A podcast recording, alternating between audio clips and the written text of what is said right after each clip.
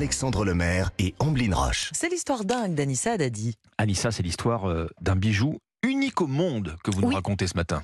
Ce bijou, il est 100% français, Cocorico. Ça, ça fait du bien. Il a été conçu euh, par, par, euh, pour la plus française des New-Yorkaises. Allez, on se met dans l'ambiance. C'est parti. Avant de tout vous dévoiler, je vous raconte d'abord l'histoire de Benjamin parce que tout part de Benjamin. Il est joaillier à Roanne, près de Saint-Étienne, dans la Loire. Il a créé la marque Princesse Ficelle. Vous savez, ce sont ces bracelets très à la mode dont le pendentif tient sur un, juste un fil de couleur. Ah oui, c'est vrai. Voilà. Benjamin a créé donc sa marque Princesse Ficelle en 2005 et depuis le confinement, il cherche une idée. Depuis 2020, il se creuse la tête. Il veut faire connaître sa marque à Mm. travers la France et pourquoi pas à travers le monde. Là lui vient une idée, un bracelet géant qui serait destiné à un poignet très célèbre. Il trouve la destinataire. Je vais vous faire deviner, tiens. Je vous le disais il y a quelques instants, la plus française des New-Yorkaises.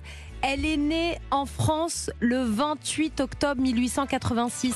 Elle fait 46 mètres Ah de haut. Plus de 4 200 000 personnes lui rendent visite tous les ans. Ah oui, la, bah, la, la, la, la- liberté. Oui, la statue de la, La liberté. statue de la liberté. Benjamin a donc décidé de réaliser un bracelet pour la statue de la liberté. Rien que ça, ce bracelet est terminé. Ça y est, enfin, il est exposé dans un écrin géant d'un mètre cinquante sur Ah un mètre cinquante dans la bijouterie de Benjamin à Rouen.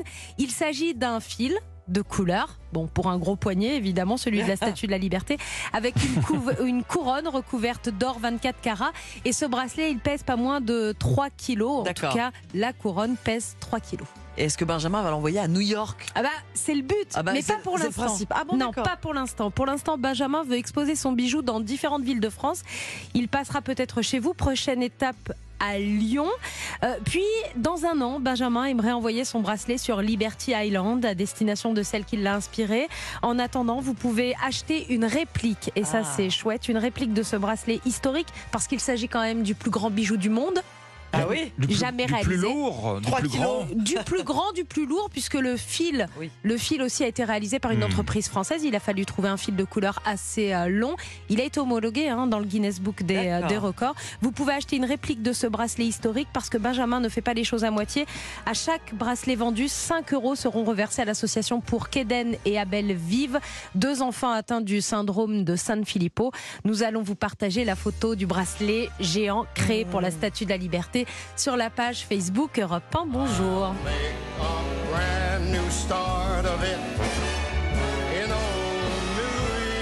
Anissa, un bracelet de 3 kilos, on peut faire de la muscu avec Ah bah là ouais, là vous avez un bras bien musclé, vous allez être Nadal, après vous aurez un bras plus lourd que Bon, ça, l'autre. ça fait cher l'appareil de muscu, ceci dit. Non, oui, alors ça fait cher l'appareil de muscu, mais en, en tout cas, ce qu'il faut savoir, c'est que la statue de la liberté, emblème des États-Unis, créée par Eiffel et Bartholdi, Mhm. avec un bracelet de Benjamin dans la Loire, c'est une statue 100%, 100% française. française, effectivement. C'est chic.